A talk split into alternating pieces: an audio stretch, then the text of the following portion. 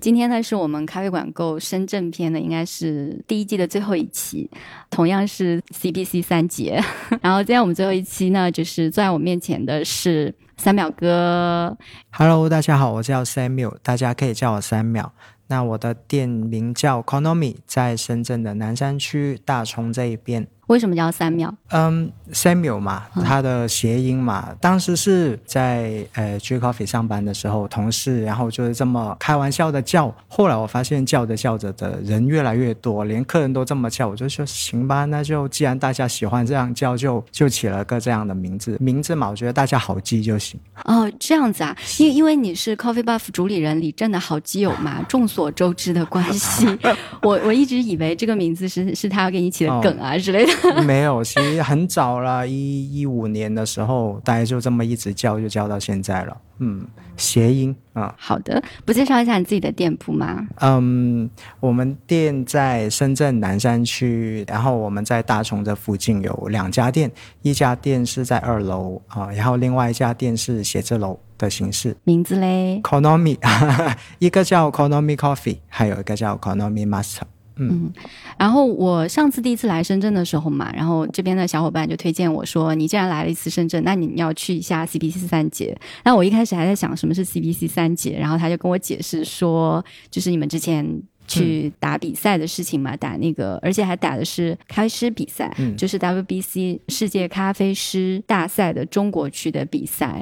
然后你们非常厉害的地方是，我记得二零二零年的时候，就是拿了前六名里面，你们分别拿了第二名、第三名和第四名。对对对。而且不光是那一年，其实我有看过过往的赛程记录嘛，你们其实基本上每年都有在参加比赛，最近几年都还蛮活跃的，然后每次都是全国前六都能进。是，其实嗯，一九年开始吧，对，然后我们都基本活跃在这个全国前六这里。哇，说起来真的是轻描淡写，但是背后真的非常非常不容易。热爱嘛，喜欢去研究嘛。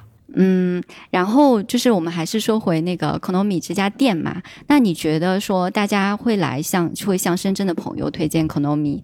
啊，你觉得是你们店的哪些点会吸引到大家呢？如果说用心做好每杯咖啡，会不会很老土？会啊，太老土了。哪家开店的不是这样宣称的？其实，嗯，我们店呃有两家，然后是不同的形式。那我现在主要先讲一下这个 Master 这个店吧。呃，我们是希望在这里去把一些我们学到的新的技术，然后会去融合成一个日常可以喝的一杯咖啡，然后去传递给顾客。然后这第一个。那我们也希望这个地方是一个信息的一个交流区，一个中转站。那很多一些咖爱好者来到这里，可以去。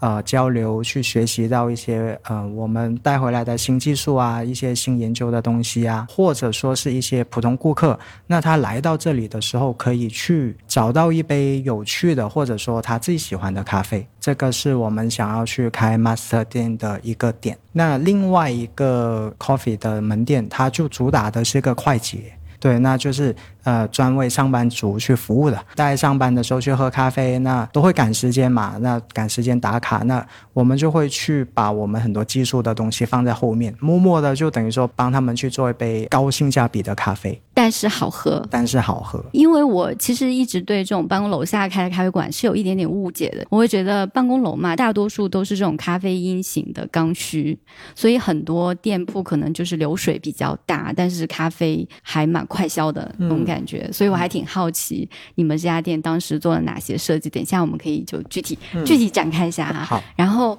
我们可以先说一下你的店的名字，不是一个中文名嘛，叫 Konomi。对对，它是。是有什么？是是句日语吗？还是什么？是，它是一句日语。那 konomi 就是爱好的意思啊，爱好嗜好的意思。因为大家都是喜欢咖啡的人聚在这里嘛，所以我们就想用这样的一个名字。那。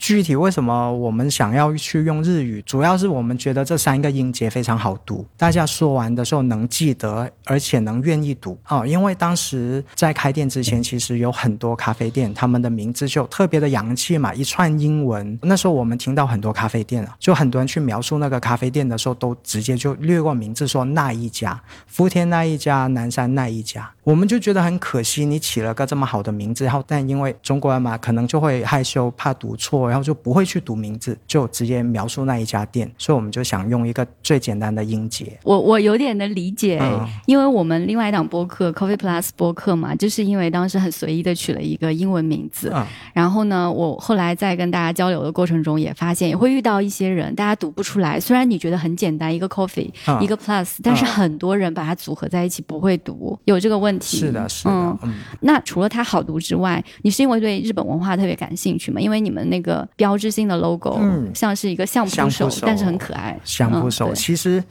也算是另外一个凑巧，因为其实我们希望取相扑手他的职业的一个意义，很多职业他们其实就会在比拼技能嘛，包括其实相扑手也是大家对他的印象都是在相扑场上打架，互相的推，对不对？但其实他们是少数对职业道德需要去评价的一个职业，也就是你很能打，但你不能上到相扑手里面最高的级别，你需要这个日常的这个个人形象，你的一些品德修养一定要好，你才可以去到一个这个相扑手的最高境界。那我觉得在咖啡师里面也应该这样，你很会冲咖啡，那我觉得是应该的，毕竟这是你的职业啊。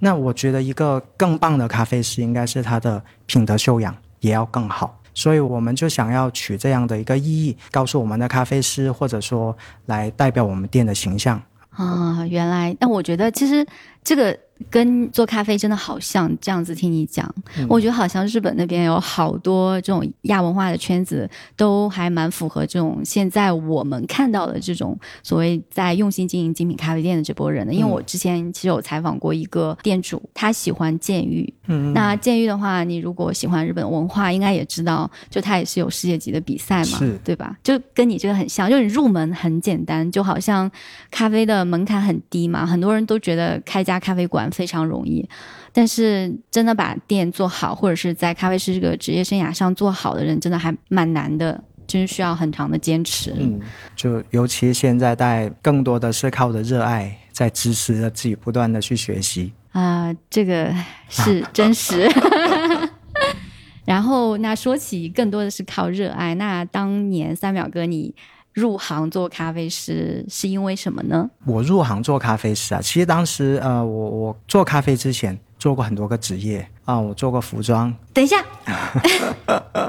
你真的做过服装？我真的做过。你知道上次我们刚刚那个 Coffee Buff 的正正聊天，他说他入行之前也做过服装淘宝。啊，我我刚想说，我做过服装，做过淘宝，你们俩莫非是 前世注定的好基友？就是呃非常巧，真的是非常巧，因为当时我跟他聊天的时候，对我也发现，哎，入行前大家都，而且我们都做过奶茶，啊，对，有听他讲过上次。对对对。所以你们就因为这个特别有共同语言吗？也不是吧，很后期，很后期才聊到这些事情的。一开始入行之前嘛，那做过服装，做过淘宝，然后卖过水果，啊，就做一些进口水果，然后还在银行工作过。然后，但是无论做什么行业的时候，其实都会去喝咖啡。那后来最后一份工作辞职的时候，我在想，每天都花钱买咖啡，那要不要去试一下啊？然后就开始想去进入咖啡这个行业。那你你当时是喝的什么咖啡？呃，当时我喝的美式多，哦，每天在外面买是吗？最早期的时候肯定是喝那个星冰乐，啊，就是星巴克。对对对对，喝星巴克星冰乐，然后后来喝着喝着就开始哎觉得美式也不错，然后就开始喝美式。反正其实无论做什么的时候都在都会喝到咖啡。那然后我就想，既然都辞职了，要不去试一下？就这样。对，然后就开始想要去入行。当然啦，这个过程其实挺艰辛的，就是因为我当时嗯在深圳没有精品咖啡店，只有两家嘛。其实当时想要做咖啡之前，根本不知道什么叫精品咖啡，就知道只有咖啡这个东西。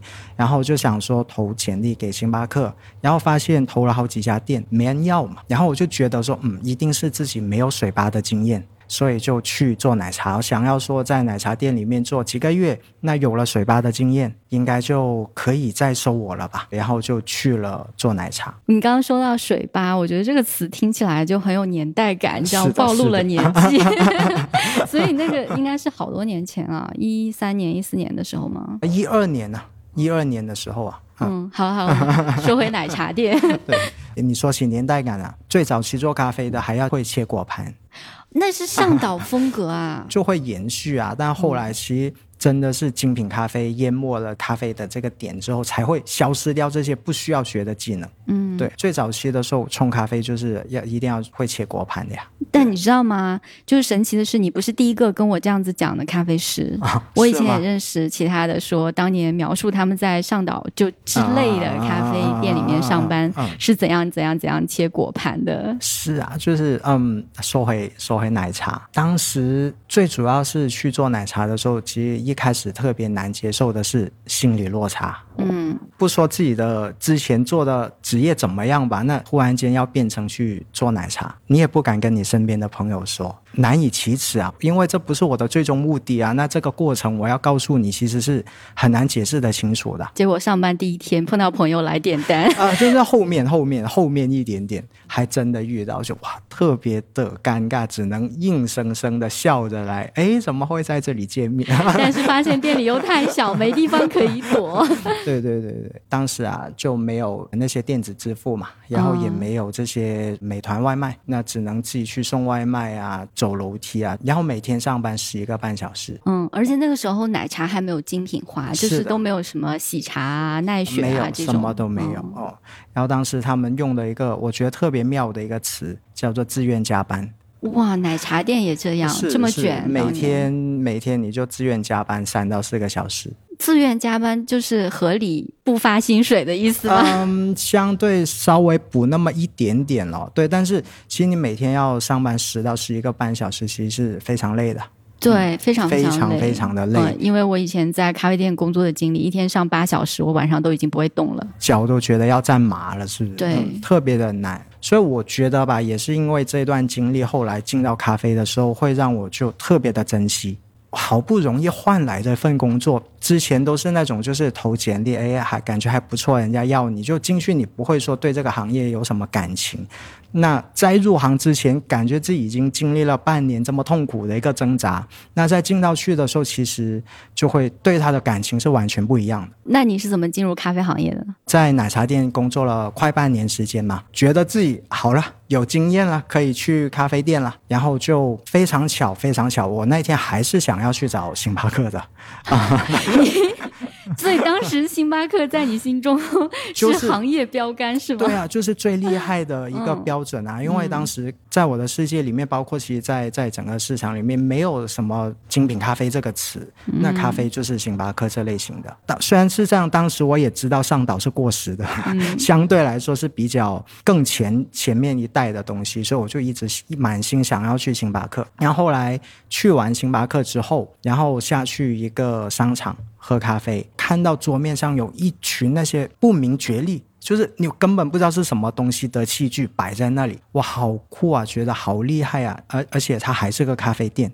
然后我就投了简历，那就是后来我一直在那边工作了很久的 G Coffee，就是说到深圳都永远绕不开 G Coffee。对对对。然后在那边工作的时候，因为算是正式入行了嘛，在 G Coffee，然后后来你就开始什么时候打比赛的？其实如果说是第一个比赛啊，不是那种特别大的正式的比赛，我在八个月的时候就已经开始了，就已经开始去参加一些咖啡店啊，或者说一些俱乐部啊，他们。办的一些咖啡拉花比赛，那你就是因为你之前一直想进星巴克，以这样的店为标杆，然后你后来突然又进了一家算是当年的已经算是精品咖啡店的这种水准级别了吧？然后你进去之后，有发现你的世界被进一步的再被打开吗？是的，完全颠覆了我对咖啡的印象。呃，具体在哪里？就是第一次知道了，原来咖啡不只是美式啊、拿铁啊这些，还有手冲咖啡。然后明明就是一杯黑色的水，你还要硬生生跟我说它有橘子、有花香、有坚果。完全接受不了啊！对啊，当时我就虽然我我根本喝不出来，但是我看着我的前辈们在那里喝的津津乐道，在讨论的那么真，我就觉得这个事情好像不简单。你会觉得是玄学吗？呃，当时在那个氛围里面的时候，其实不会，对，完全就其出于对他们的信任。啊，我会觉得说，肯定是我自己学艺不精嘛，肯定是我自己的味蕾太笨了嘛，还没有赶得上他们，所以喝不到这些风味。当时大家在里面，我觉得特别特别棒的氛围，就是每天大家就想着怎么学习，怎么去交流，然后怎么去把自己发现的一个新的东西来去分享给同事。好，这是我觉得现在都很难找的氛围。你还记得当年你们大家比较喜欢的豆子啊？什么是哪些豆子？就是因为呃，我们很多人聊起来嘛，很多精品咖啡爱好者或者是从业者，大家都会回忆起啊，当年让我入坑的那杯精品咖啡是什么什么什么，是一支埃塞啊，或者是一支哪里哪里的波旁啊什么的。就对你来说，有这样一支豆子吗？就是有你打开你风味的这样的一个豆子吗？还真有，当时自己在练习，然后其实。每每天你是可以练习的，但是你冲完的咖啡就是你必须要喝完，你不能说喝一口倒掉啊。然后当时在冲一支，虽然说我已经不记得它的地块啊庄园了，但我知道它是哥伦比亚啊，一直在说哥伦比亚有坚果的味道。然后我冲完之后一喝，哇，感觉就满嘴都是杏仁的味道。然后在那一瞬间就完全沉迷在那杯咖啡里面了，然后就觉得风味这东西是真实的。然后在那个时候其实就已经完全改观了，嗯。尝不出来，其实我觉得自己现在来说，就对风味啊，就是记忆库建立的够不够广，够不够深嘛。有时候，呃，我跟一些呃新入职的小伙伴呢去说，比方说，我跟你说橘子的时候，我跟你说苹果的时候，你的舌头能不能马上出现这个味道？那如果能的话，你才能叫做对这个风味是认识的。如果不能的话，那你在咖啡里面就算喝到，你也没有办法做连接，你也不知道说哦，原来喝到这个叫做苹果。然后刚我们开头时候不是说你一直在比赛嘛？然后所谓 CBC 三杰深圳的，所以当时在那边入行了之后，然后也打开了新世界的大门了。最开始为什么去比赛？最开始啊，对啊，呃，真的是非常单纯的，就想去认识更多的人，因为当时呃没有那么多的论坛嘛，当时微信才刚开，才刚有微信的时候，你很难去去找到群体啊，去去聊天啊，那唯一就是比赛啊，会有这样的一个组织，能在里面去看到很多志同道合的人，所以就想要去参加，然后最开始嘛，不管输赢。那就想去认识、去交流，嗯，所以一开始参加的就是 CBC 的咖啡师比赛啊，不是是拉花比赛，拉 是拉花比赛。我最开始喜欢咖啡的时候，也是特别着迷拉花，嗯，太神奇了。那牛奶往那一倒，就什么图形，就好像自己就突然冒出来了一样，就对我来说跟变魔法一样。然后就想要去学习、去练习，所以。入行的时候也是花了很大量的时间在研究拉花。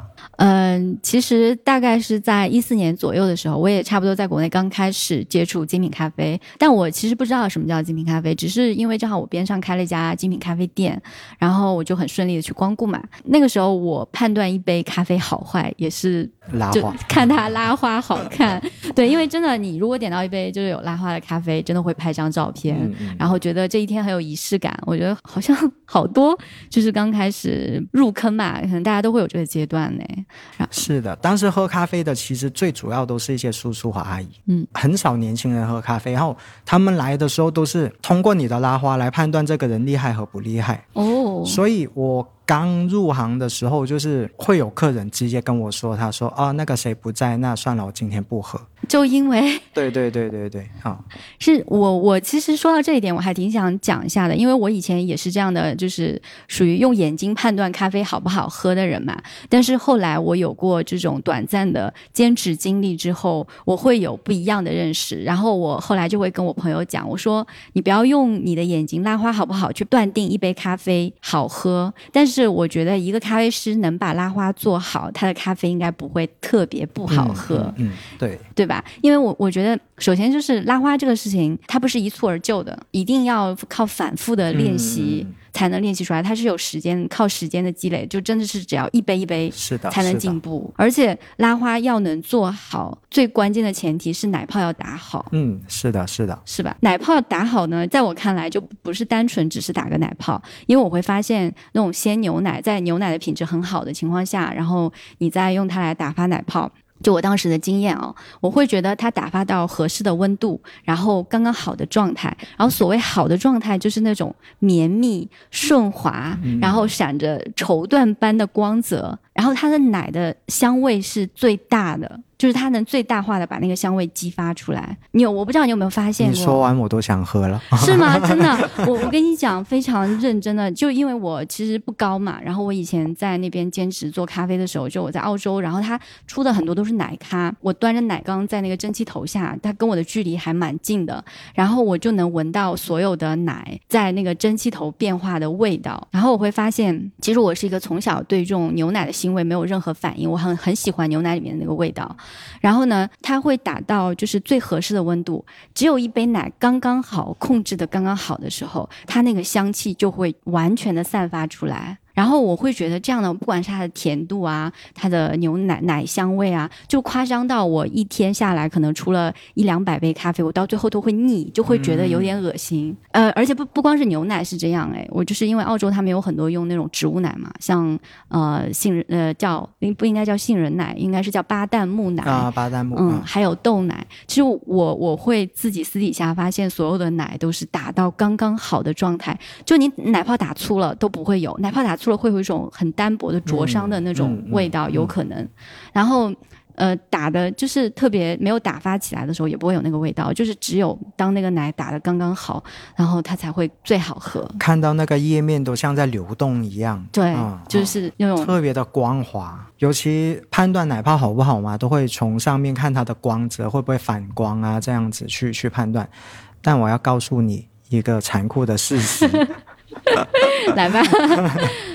其实，在比赛里面呢，对奶咖的一个评判的时候，其实奶泡是还挺阻碍评分的。我们现在很多时候都在尽量的把它做薄，让杯子更高一点点，让评委更少喝到这层奶泡。哦，这样吗？是的，是的，就是奶泡其实，嗯，它可以让整杯咖啡变得非常的好看，非常的漂亮。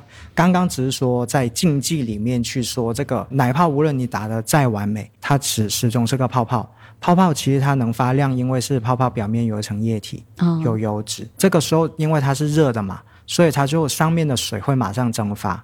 其实只要你往那一放，那个奶泡就会开始变干，是。变干就会开始影响你整体的口感，所以才会说现在的比赛里面啊，为什么大家又会去打发奶泡？是因为评分规则是一定要有拉花。啊，对，大家又要打奶泡，要但是又想让你少喝到，嗯，其实这里面有个很尴尬的点，就是因为奶泡它的密度是非常低的，所以它的降温速度会变得非常快。然后如果说这个时候你的奶泡温度是要到六十度的话，意味着你的液体的温度就需要去到七十度，所以这个时候其实奶泡跟奶温它的温度其实只要一融合之后是不对等的哦。啊，那这个时候为了液体可以满足到更好喝、更合适的温度的话，意味着奶泡的温度可能会更低一点点啊，所以就尽量让你少碰到这层东西，让你喝到更好喝的液体。那在日常当然不一样啦，那日常大家想尽办法就是拉天鹅。拉玫瑰就是去让这杯咖啡在你喝之前就已经变得赏心悦目，让你觉得嗯很有仪式感，喝了它心情很好。对，所以只是说呃不同的地方有不同的要求。嗯，OK，所以你刚刚说到这些已经涉及到咖啡师比赛了。啊，对对对对对。对，那那你当时后来怎么就是本来参加那个拉花比赛，后来又怎么开始参加咖啡师比赛？呃，其实参加咖啡师比赛，当时最初的时候，其实我还是特别喜欢拉花的，而且我要去参加的是拉花艺术大赛嘛。然后，嗯，刚好当时那个公司就承办了一个咖啡师大赛的场地，然后呢，就需要有人去参加。然后我就想着说，当时就想着说，我就用这个舞台来去找一下这个手感。毕竟我到时候要去上海参加总决赛，对不对？那我就想说，行，那我就呃找一下手感，我就自告奋勇的就去了，就。去的时候就肯定要训练嘛，要学习嘛，就在那时候大量喝了浓缩咖啡，然后去调了这些奶咖，然后发现又像刚刚喝手冲一样，完全发现了个新的大陆。哇，原来浓缩它不仅只有苦，它不仅只有拉花，不仅只有油脂，原来它的风味、它的口感也可以这么好，有多好？非常好，请具体一点。当时比赛的入门用的豆子非常高，就是艾丽达。哇，那是一几年？一五年的时候。一五年的艾丽达，一五年我都不知道什么是艾丽达。对，当时的艾丽达其实还没有正式在卖龟下，当时他们在实验中龟下嘛，所以卡杜埃里面是有一定的比例混了这个龟下进去的，所以当时的艾丽达非常便宜。又非常的好喝。后来他自己独立在卖龟下的时候，就开始高攀不起了。哦，这样子，还有这样的一段历史。对对对，啊，所以当时一一开始就喝艾丽达。然后就发现跟我们日常用的拼配豆完全不一样，它的花香啊、水果调性啊，就真的是特别的真实，特别的好喝。一下子跟跟你想传统的深烘拼配，突然变到艾丽达，嗯，你又是受过精品咖啡诶培训的人，那你一下子就能知道它的区别在哪呀？单车变摩托，对，就单车变法拉利。嗯，好，不好意思，我保守了。所以在那一瞬间，就是又一次被打开了新世界的大门。但是那一年，我还是坚持参加了拉花比赛。你真的对拉花好执着。对，参加完之后，第二年我就开始琢磨这个事情了，就是嗯，既然这么好玩，那要不去换一个比赛去试一下？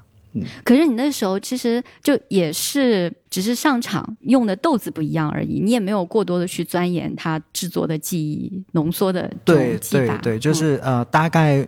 当时我们也已经知道养豆期这个概念嘛，大概养了几天豆，然后大概流速是几秒钟，然后当时还没有用电子秤的概念呢，然后就是大概到了这个杯的高度，然后我就按停，哎，就感觉差不多了啊，反正就是这么个流程啊，这个有点像是当年的。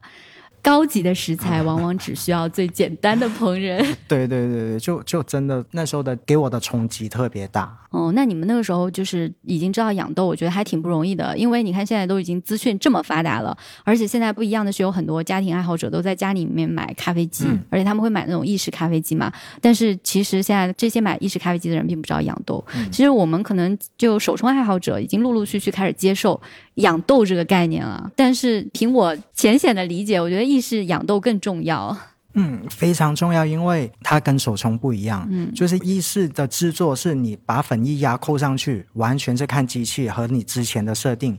手冲有时候你可能稍微新鲜一点，你在冲的时候突然发现，呃，磨豆的时候排气不够，你还能马上做调整，冲嘛，还有个过程，还能慢慢的调一下。但是意式不行，而且它一上去就二十克，稍微前面一设置一有问题，二十克就废了。哦，对，所以它对你前期的萃取方案设定的要求就比较高。嗯，所以养豆在里面就起到一个非常重要的环节，因为。它可能会流速很快，然后就喷出来。哎，你不是有一个就是自媒体账号吗？现在在 B 站上，下次能不能给我们录一个简单的这个视频？我还帮你选题了。真的，我觉得现在很多家庭爱好者，他们真的很需要指引，尤其是这种意式咖啡机的爱好者。他他可能家里面的机器，首先就是，其实现在很多人会在家里买很好的机器，甚甚至买辣妈的，我也见过不不在少数。我发现现在爱好者比从业者要疯狂多了。真的，但是我觉得就养豆这么简单的事情，可以做出很大的提升，这很多人不知道，就是没有人把这事情讲清楚，你知道吗？他们很多人还停留在这是个玄学啊，因为现在就手冲这一批爱好者，我们每天经常看很多烘焙商在群里求求大家养豆子，嗯嗯嗯，对，下次期待一下三秒哥的小小破绽更新，尽量尽量，嗯，我们回头把那个三秒哥的自媒体账号放在 show notes 里面，大家可以去翻。然后大家发现是个搞笑博主，真的吗？那就太好了，意外收获。呃，然后就是说到你后来就开始认真备赛了，是吗？然后就应该也不是每年参赛，就一直打到现在。嗯，我到二一年吧，中间就停了一年，那一年就是开店的那年啊，就是一七年，因为开店，然后每个赛季都在年底，而且我们又刚好在年底啊开店，所以那个那一年就没参加。哦，一八年，啊，一八年那一年，那你当时就开店就是开 Economy 是吗？嗯，对。然后已经比赛比了好几年了，有没有就是对你开店有什么帮助？会有很多一些嗯咖啡圈的朋友啊和一些老顾客啊会过来就是捧捧场啊这一些。然后如果说对于店面的帮助的话，呃，因为毕竟之前。学习过这么多一些咖啡的技巧，可能就可以把更多的重心放在店里面。毕竟第一次尝试运营嘛，这些东西，然后就是让我在咖啡的调试、出品这一块省了很多少走很多弯路，对对对对，嗯。那当时开的就是 Konomi Master 这家店，不是啊，不是啊，是写字楼那个店。哦，那家店其实是第一家。对对对，那个店是第一家。其实当时开那个店的时候，深圳是没有几家咖啡店的。嗯啊，当时我们开店的时候，对于深圳精品咖啡行业来说，还是特别特别早期。然后那时候呃，因为近邻的香港嘛，我没有经常过去买东西，会发现那里其实每个写字楼下面都会有个还不错的咖啡店，但是那个时候的深圳，每个写字楼下面都只有奶茶和水果店。我会觉得说，每天都真的需要喝咖啡的人，反而喝不到，或者说他们根本没有办法去了解什么叫好的咖啡，所以我们当时就很硬生生的就一定要选在这个写字楼的大堂里面来去给他们提供一杯好咖啡。呃，我刚刚不是开头的讲嘛，我说我一直对这种写字楼下面的咖啡店会有一点点偏见嘛，我会觉得他们更像是服务刚需人群的这种快消品。其实反过来听你这么一讲，我也想到了我以前上班的时候，其实因为作为一个咖啡爱好者，你在上班工作日的时候，其实也是需要好咖啡的。然后我那个时候就是周边就没有稍微好一点的精品咖啡店，然后我就挺失望的。然后我我记得就是前段时间我好像在你可能是别人。的视频里啊，或者怎么样，反正你我有听过你讲一句话，你就是因为这个原因，你也想让写字楼的人喝到好咖啡，是吗？所以你当时在那家店在出品的时候，有做过什么特别的安排吗？就是有什么用心的，跟其他的咖啡店不一样的地方？其实当时因为呃时间也比较早嘛，就是一七年的时候嘛，当时其实大家对酸的咖啡其实认识都很少啊。那时候最主要的就是让一些烘的比较浅的豆子啊，慢慢去让他们的呃熟悉啊、适应啊，去跟他们介绍啊，这样的豆子才是好的呀等等。主要是这一方面，因为你要再说难一点，可能就会离大众真的特别远。嗯，所以当时更多的时间都在介绍什么叫做中度烘焙。哦，这样嘛？对。那在萃取上呢？就是因为要把浓缩做好，其实也蛮需要一些功底的。我觉得这个可能就是你们跟普通的写字楼门店比较不一样的这种。硬实力的地方，嗯，对，浓缩其实当时其实是另外一个烘焙商帮我们烘的豆子，现在呢？啊，现在是李正，现在已经完全换成 buff 了，对对对，完全是 coffee buff 的豆子啊。那当时因为自己第一次要去进豆子，要去真的去要调试，那其实也在跟烘焙上不断的来来回回去去选择这些豆子啊。那当时来说可能稳定性不是特别好，因为我们也在选择我们想要卖的豆子和我们。顾客能接受的豆子，所以就是一直在不断的换豆子咯。但是会把自己一些做浓缩的一些经验啊放在这里，如何去让一些还算比较新鲜的豆子尽量去萃好它。比方说我们呃会拉长一点养豆期啊，或者说这个豆子磨完之后放在旁边，让它自然排气排久一点呐。嗯，那说回到这家 Master 店，是在那那家店开了一段时间之后，然后才想到开这家门店的吗？嗯，开了一年多吧。一年多，嗯，当时为什么就是想说再重新开一家，然后调性和风格都不太一样的定位都不太一样的店？嗯，其实当时想要开这个也是想要在这里去像开开头说到嘛，就给大家做一个信息的一个中转交流的一个地方。呃，我们也想找一个安静一点的地方来去做我们的一些咖啡类的研究，所以就会在一个离我们那个店非常近，隔了一个马路，走路大概也就三分钟左右吧的一个地方来。开了这家店啊，我我觉得你们是不是就是所有打比赛的人都特别喜欢交流啊？因为感觉好几个冠军开店，当时其实都有这个想法，都是要么想把比赛的理念带给大众，要么是想增多一个面对消费者跟大家就是面对面交流的机会。嗯，是，嗯，毕竟大家真的当时都是不断的交流，才能学习到更多呃好的技术嘛。嗯，在那个写字楼店是不。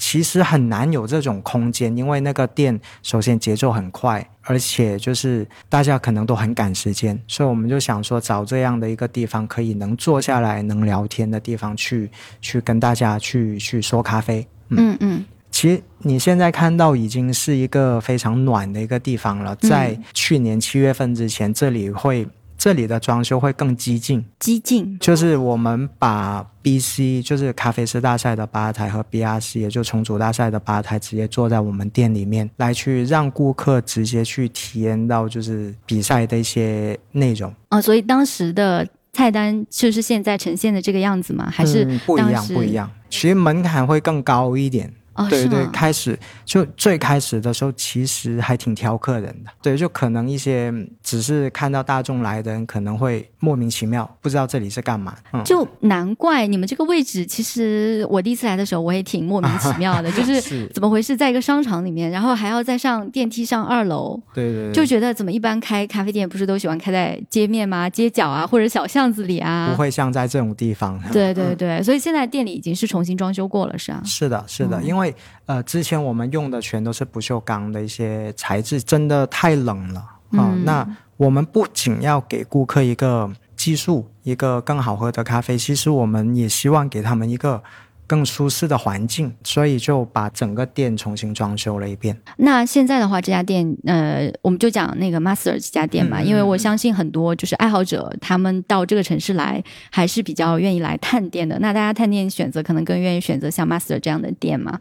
那像你这个店里，你你自己是怎么给它定位的？是算是社区客人多一些吗？嗯，还是一些爱好者多吧。爱好者多，嗯就大家专门过来的那对种。对对对，嗯大家专门过来。像你们在开店的时候，嗯除了要想着我店铺里面怎么装修，其实很重要的一件事情就是我做什么单品给客人。嗯，所以我，我觉得就是每一份菜单的呈现都有你们的想法在里面，是吧？也有你们的取舍在里面。嗯而且现在很重要的一个问题就是，大家每家店的规格、制式、出杯的方式其实五花八门。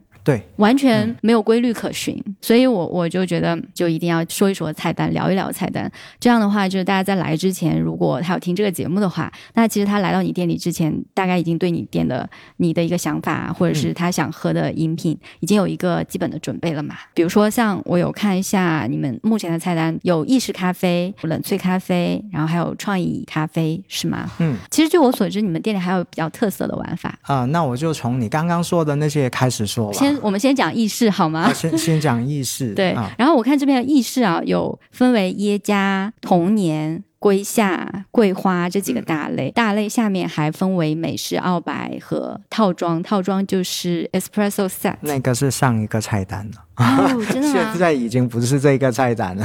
啊，现在是哪个菜单？我是在你们大众点评上，那你来讲吧。现在意式有什么？其实呃，现在意式，因为我们的豆子都会更换嗯，啊、呃，有刚刚说的一个童年，其实是我们的一个招牌。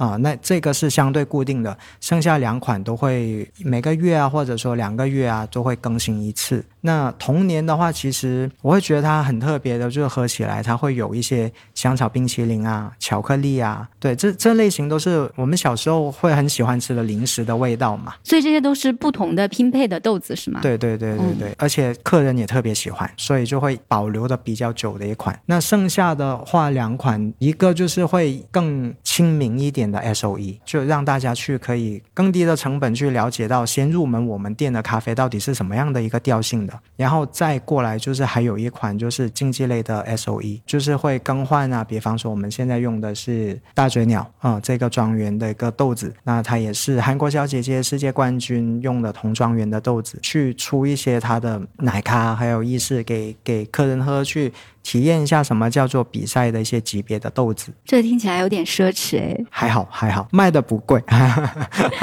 所以它它是有几种做法可以选嘛？就是有美式啊，还有澳白。对对对对，嗯，你可以点一个 set，就是美式跟澳白，然后各自又可以选热和冰的。所以你你们家正常的美式和澳白大概是多大的杯子？如果说单点一个拿铁的话，呃，或者说澳白的话，就是二百四十毫升。那如果说像刚刚说的点一个 set 的话，就是一百二十毫升，就刚好对半。嗯，哦，我觉得深圳这边真的好流行点一个 set 一个 set 这样的是的 combo 啊什么的，但是还蛮符合大家想尝鲜的这种。对，就来到，然后又不用说多喝那么多，就都能喝得到啊。嗯，对，所以是有两款 S O E，然后供选择是嗯吗、嗯嗯，s O E 会经常性的去换，轮换，对对对，好棒好棒。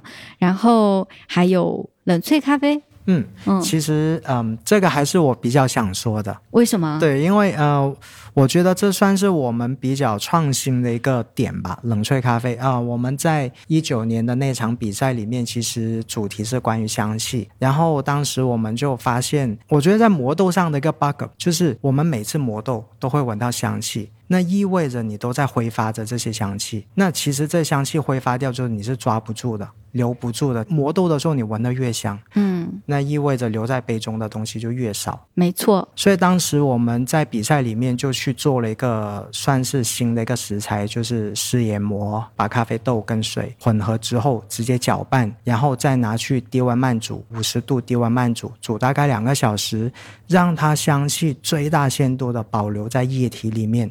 它喝起来不会太好喝，因为它的口感会偏薄，但是它作为一个提升香气的一个食材是非常棒的。那说回冷萃，我们的冷萃就是从这个点衍生出来的。那我们把咖啡磨好之后，会放在这个水浴里面低温慢煮十八个小时，这样既保证了它一些不会过萃，不会有一些苦啊涩啊的味道的同时，香气可以尽量在这个温水里面给给逼出来。而且我们用的是密封罐，所以其实这是我觉得我们还比较厉害、比较骄傲的一个产品。我我真的是第一次听说这样子做冷萃的方法，是是，它严格来说不太算冷萃，但是也是泡嘛。我都听的，我我真的都一时一时间都不知道该怎么接话了。这是你们当时比赛的一个主题是吗？对，然后就像刚开始说嘛，把这个主题怎么拆分成一些我们日常能喝的咖啡，然后再把它制作来给客人去分享。嗯，那它喝起来会比直接冷萃会哪些方面会有提升？首先就风味层次啊会嗯更好。然后，其实我自己觉得，无论是冷萃还是冰滴啊，它有个对我来说有个特别大的痛点，就是它的酸质一般会比较低，它的风味层次会比较少。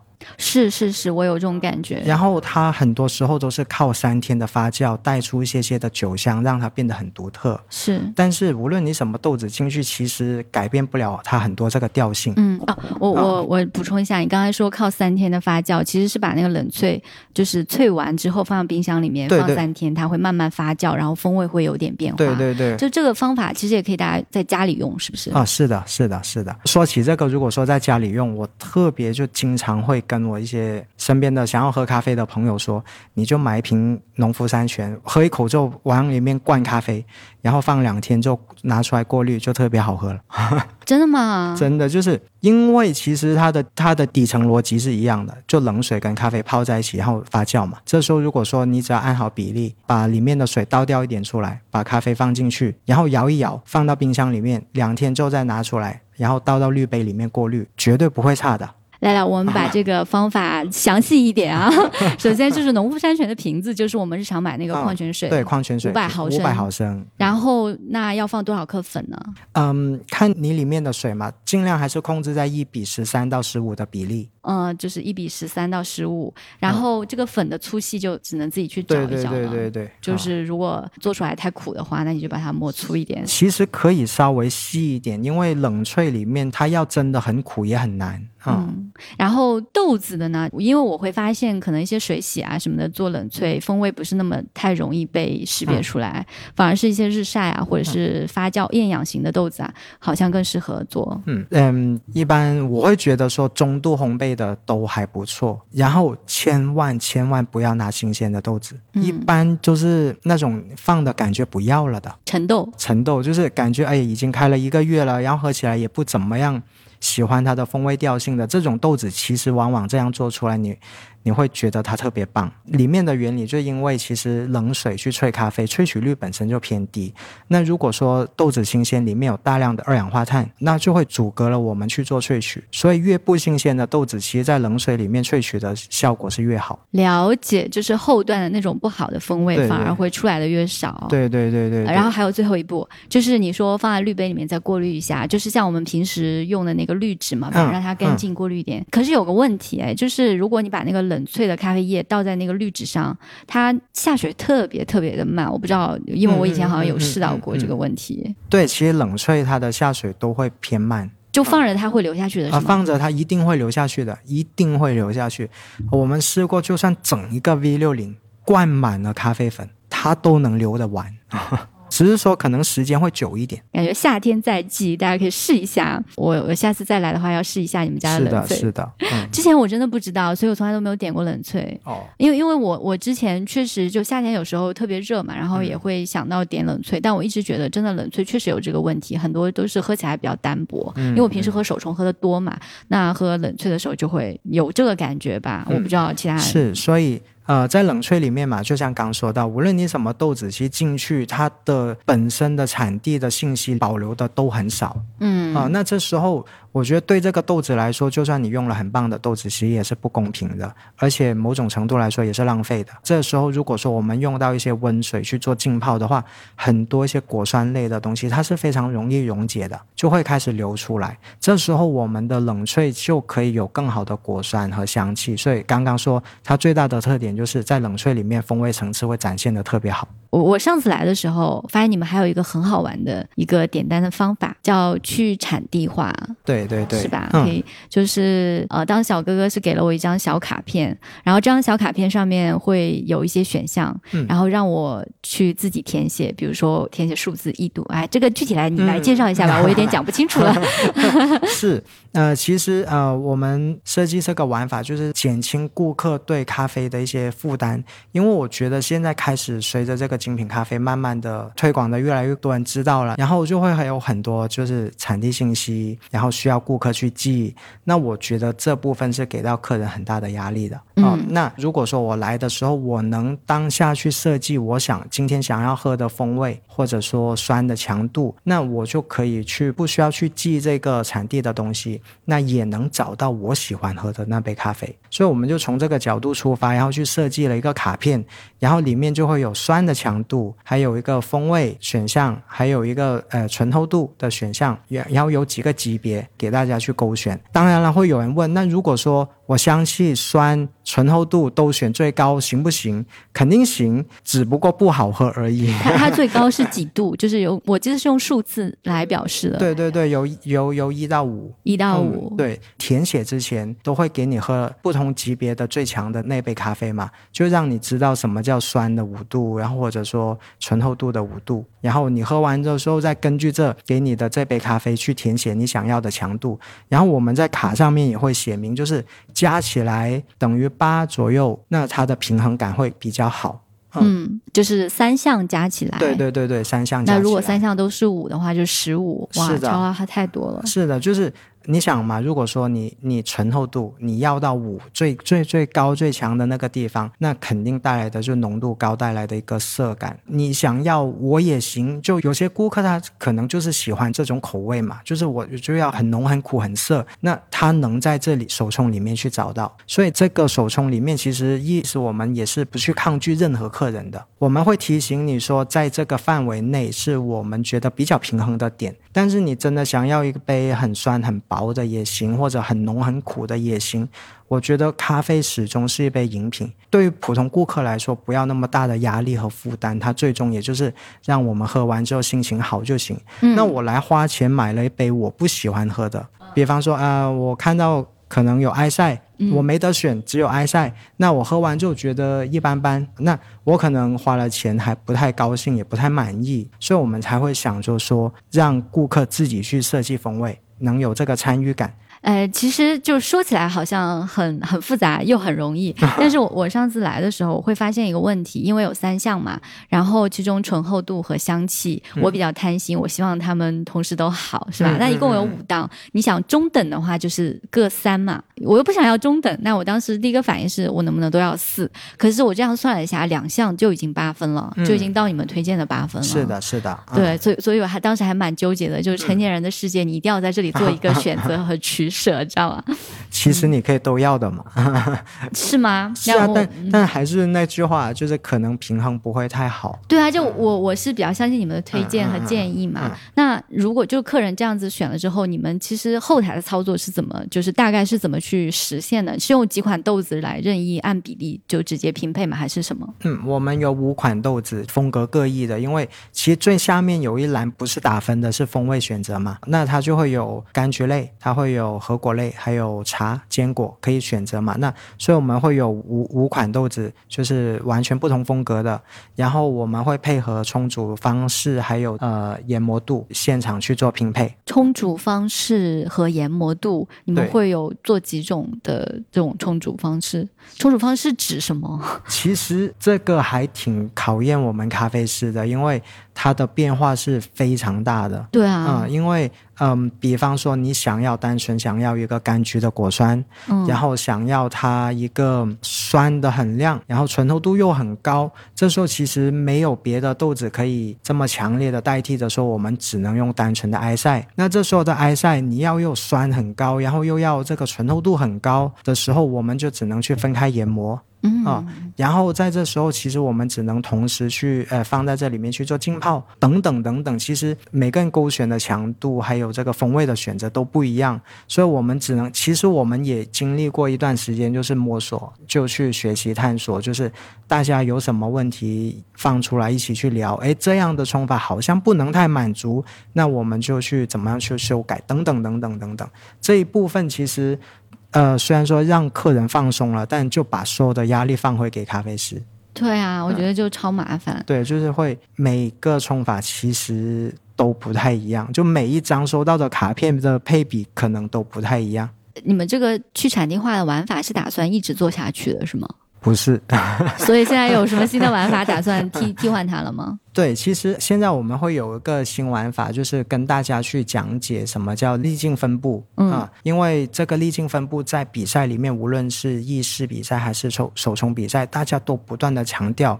然后我发现也有很多爱好者开始会去讲，但是其实好像也不太懂，所以我们就想把这个粒径分布的概念放在我们的手冲里面，既有更多的时间跟顾客去交流的时候，也能让他知道什么叫粒径分布、粒径管理。不同的滤镜放在不同的滤杯里面，它是有不同的萃取效果的。嗯，所以我们就会用新的一个萃取方法来去代替刚刚说的这个去产地化。嗯，去产地化其实我觉得对于咖啡师来说是一个很好玩的事情，互相刁难。然后我来到，其实因为因为很多客人，包括李正，他来到的时候。艾老师跟李正就一个全选一，一个全选五，这样。疯掉。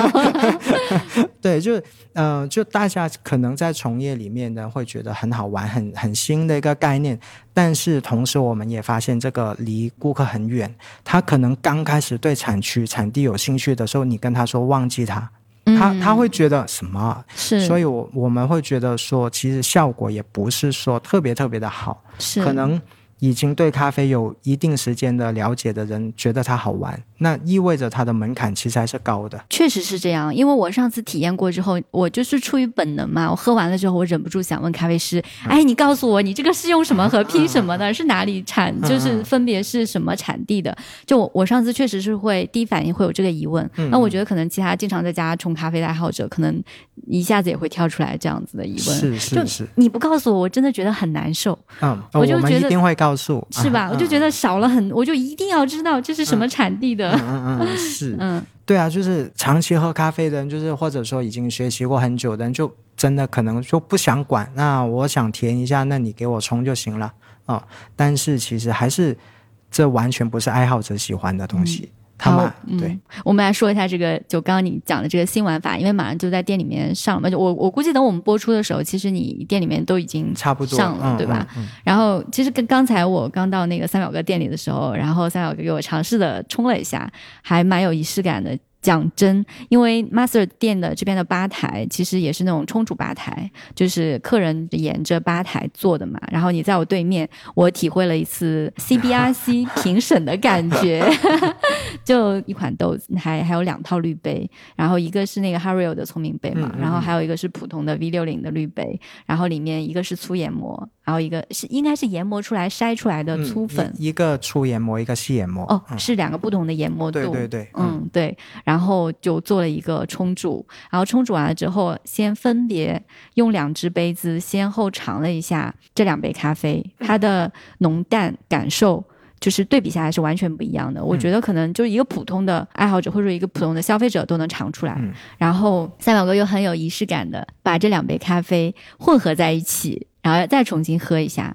其实这三杯的体验，就是简直是一只豆子三种体验。是的，完全不一样，真的完全不一样。它，而且我个人的感受是，这三只豆子，因为它的浓度变化非常大，然后可以很直观的能找到你自己喜欢的那个浓淡。嗯，其实我比较喜欢那杯粗研磨的哦，是吗？对，因为我觉得它就是可能对大多数人来讲都更加的适口，因为它的粗研磨，它的萃取效率没有那么高，然后喝起来就风味感也很清晰，这样子甜感也很好，所以我会比较喜欢。层次会比较丰富一些。嗯嗯，对。所以哦，我觉得就不聊不知道，就聊下来，你店里真的有很多很奇异的玩法。是是是，就是想到一些新的东西，那我觉得可以给顾客的，就就尽量想想办法把它变成一个产品嘛，给大家去分享。嗯，我我感觉刚才就是你在吧台那边跟我讲的，有句话还挺好的，就你觉得比赛的时候有些话是没有办法舍弃掉的。对对对，就是有一些，其实我们每年都会有很多主题需要选择嘛。嗯，那不是每一个主题都适合比赛的。其实有些不适合比赛的主题，可能是在十五分钟或者十分钟里面很难去把它讲清楚，或者说因为比赛里面还需要的就是主题跟豆子的关联性，所以会让很多一些不错的选题没办法拿到比赛里面。那既然它又是个不错的选题，总不能浪费嘛。所以就想到说放在店里面去跟顾客去分享。嗯，这个其实我之前因为我从来没有备过赛啊，就没有接触过这一块的内容，然后真的没有意识到你们会在就写台词的时候会做这么多的取舍。因为我昨天在跟那个 Seven 在聊的时候嘛，然后他也他们也提到了，就是说因为很多东西想在比赛中展现，然后台词又只有十五分钟的时间，就你不得不做出一个取舍，很多东西没办法讲出来。然后我我就没想到今天又从你这边听到了，我觉得还蛮真实的，可能对你们来说是的，你想。嗯，因为评委的工作，他在十五分钟里面，他要需要记录大量的信息。其实评委也特别紧张，他的时间也特别赶。那简单来说，就是你要跟一个一个在玩手机的人，很专注在玩手机的人，你跟他说了十五分钟的话之后，叫他复述出来。他能不能说回你刚刚说的话的核心？那这个台词这个内容就算是成功，那意味着你给他传递的信息就一定要少，但是又一定要精。那我觉得台词难就难在这里。很多时候以前早期写台词的时候，就是叭叭叭叭就一直讲一直讲，可能就没有间隙、没有停止的去把我想要说的任何东西全部告诉你。但后来评委问：“哎，你讲了什么？”其实我听不到。对，因为他们也在写着他们的东西，嗯，所以这个信息的传递是效率是非常低的，嗯，所以你怎么让一个在工作的人去听你说话的时候能记得住一句话，其实你的主题就还不错，嗯，然后现在店里用的豆子嘛，就刚刚讲，现在都是用 buff 的豆子，你自己不做烘焙的是吗？是，嗯嗯，果然有好就有烘豆师，就是。没有找人可以骂，对啊，是不是就是以后来这边豆子翻车，直接可以讲？对啊，就是如果说在这里喝到咖啡不错的话，就是这里的咖啡是厉害；如果觉得咖啡不好喝，就是烘焙师的问题。嗯，我在话筒这一头拼命的点头，都是烘焙师的锅。然后。哎，你上次不是就是二零二二年的九月份嘛？然后世界咖啡赛事在那个墨尔本举办，然后你是作为李正的僚机小伙伴 去帮他做比赛助手的嘛？所以当时在墨尔本那边待了有两个星期吧？你们是？我们待了快一个月了，有这么久啊？哇，好羡慕！那个时候我们都还。都不能出门呢。你都在那待这么多年了，就是很羡慕啊。然后哇，当时真的我就看到好多咖啡圈子里面认识的老师都在墨尔本，我真的是眼馋的眼睛都快掉下来了。然后，那你们当时在墨尔本，你有什么就新的发现吗？嗯，首先接你刚刚说那个话，就是很多人你只能在视频里面看到的。然后去到现场的时候，就一个个在你面前晃来晃去，就是比方说，我站在冲组赛的那个后区那里，就是往年的世界冠军轮着在我面前那里走来走去。然后刚刚我们说到的艾丽达庄园的庄园主就在我旁边睡觉，就是那种情景，就是。当时对我第一次去的来说还挺神奇的，就是哇，这每一个单独的人放在可能来到国内开一个分享分享会，都会前呼后拥的那种，就是里三圈外三圈的那样。但是在那里就是带着这个普通的咖啡师，各自冲自己的咖啡，就那种场景，其实当时对我心里面冲击还挺大的。就好像是你是一个 NBA 的球迷，有一天你你到了一个现场，发现所有你在电视里看的球星都在你身后，是，而且是没有任何外人去找他们签名合照的时候的那种状态。因为比方说之前他们都会有来这边做分享会嘛，就是大家可能就轮着拍照啊、签名啊什么的合影之类的东西，但在那里就是。呃，比方说阿嘎，他今年也有比冲组嘛，是，他就自己一个人背着个书包走过来，然后打开书包，放下三个滤杯，装在那个手推车上就出去了，全程也没有感觉，也没有周边的，也没有怎么样去交流，就很正常的一个人。所以当时我特别想上去搭话的时候，都不敢走。就觉得好丢人，如果我去的话，就感觉 就是那个就想说，就那个画面，其实还真的就冲击挺大的。但大家不会互相打招呼吗？应该按照道理会互相聊天，会会挥个手。嗯，但是大家还在忙着自己手里的工作，就会挥个手啊，会会说一句话，就不会说那种很长时间的聊天啊，怎么样怎么样啊？就。每一个世界冠军都跟一个路人一样，在你面前走过去、走过来。哎，你们有没有什么 after party 之类的？呃，本来有的，但后来我们没去参加。为什么？语言不好。让郑郑给你翻译。不，我们就变成泰国人了。OK，那就是上次有没有在墨尔本去探店啊，或者是？呃，探店，探店有啊，就是其实。对我来说，印象最深的就是入行这么久，第一次就特别想要花钱消费，而且感觉消费还不够的一个店，就是墨尔本咖啡不贵啊，那一家特别贵。嗯，那是因为你选的豆子好？不是不是，就那一家它特别贵，欧娜。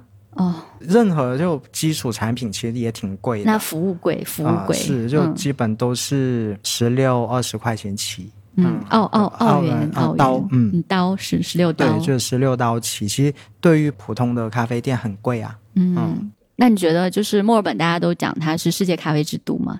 世界精品咖啡之都，你觉得名副其实吗？啊，那肯定的，哇，就是太棒了。就是其实，嗯，去到每个咖啡店，我觉得对我来说最厉害的不是它的上限有多高。啊，因为上线嘛，像比赛大家都喝过什么叫最好喝的咖啡，而是我觉得这个城市它的下限特别高，也就是你很难找到一杯不好喝的咖啡，是你踩不了坑啊。嗯，对啊，所以我当时其实也去过一些很多就是特意就不知名的路边的，我觉得这样才知道这个地方的咖啡的水平到底怎么样。没错，刚刚没说完，欧娜的咖啡就是虽然它贵哇。特别好喝，特别好喝是什么喝？你们到底喝啥？当时我们其实呃，我们在内主要喝的是呃 espresso，嗯，因为我跟李正算是喝浓缩喝的多的了吧，毕竟我也比赛，他也比赛，每年都在喝这个浓缩咖啡。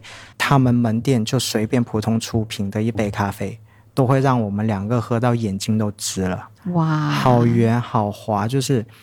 他们门店卖的那杯咖啡，就随便就是花钱，然后就买一杯的那种。我感觉放到国内，就我们都会默认就放到国内肯定前六。哎，你刚刚讲他那个十六刀是他们。这种意式的咖啡的价格对对对，一杯 long black，嗯，那是真的贵，因为因为澳洲的，据我所知，墨尔本那边一般一杯咖啡四块五这样。对对对对对，三块四块这样子。他们有高出四倍。嗯，是，就是很贵，但是真的很好喝。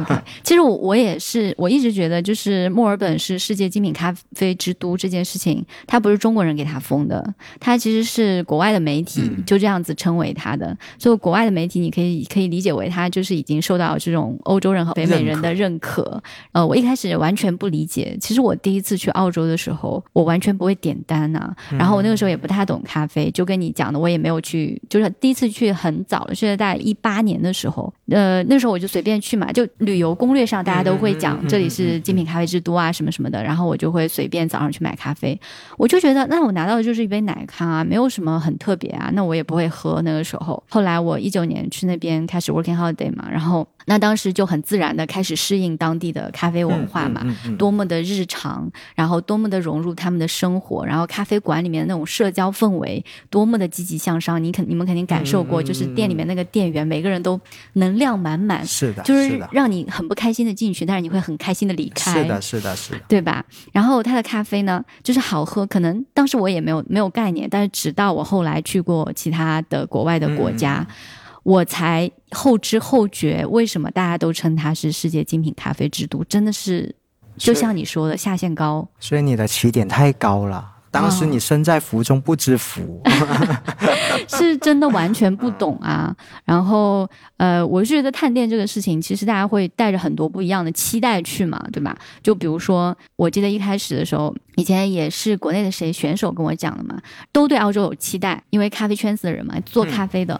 然后去了之后，就会发现，哎，好像也不是家家都顶尖啊。嗯嗯嗯，就我觉得这个时候他就会有个落差，但是其实这个事情的理解，我我会觉得不是说家家都做顶级的咖啡，嗯，只是它的上限可以很高，然后它的平均下限也很高。是的，出过这么多世界冠军，咖啡文化这么浓，它下限特别高。其实这一次是我第二次去澳洲，我第一次去的时候是一七年，然后当时我是租车，然后去环岛，嗯，对，然后就是从墨尔本一直开到阿德莱德那边。嗯。对我来说，印象最深的就是真的是在路边的一些加油站，可能那里只有几十户人的一个小镇，他们做咖啡都非常认真，每一份都要去称粉。嗯当时对我来说就是哇，这么认真，而且喝起来就它不差，它还还不错啊，我就觉得这里真的很厉害。你想，如果说放到这边，可能一个村里。对，你就会发现他开一家咖啡馆，然后他还给你称粉，然后做的咖啡还非常好，是的，就是还很不错，就超出你期待。是的，是的，是的。嗯所以我觉得不仅是墨尔本，我觉得整个澳洲的咖啡其实都特别棒。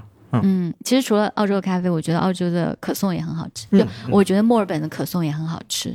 对我，们这次有去一家，嗯哦是吧嗯，原来我们我在那个墨尔本看，我们店里每天早上就是当地的那个可颂的配送商嘛，新鲜做的，他一大早会放在那个呃 tray，就是那个塑料容器里面会送到店里来嘛，就每天你一碰就掉渣了那种，嗯就很酥，然后颜色也很好看。我到了那个黄金海岸那边的机场下来，就是我们很常见的那种颜色很淡的可颂，然后表面不脆，软软塌塌的。那其实它的那个黄油用的都不一样了，就是黄油有点偏那种植物黄油的，它香气已经不是那种嗯黄油的那个香气了。那不就不好吃了？对啊，所以所以我我就觉得，就是墨尔本真的太神奇了。嗯这个就包括墨尔本，它那个附近那几个小的城市都被辐射到嘛，是是，对对大家特别挑食。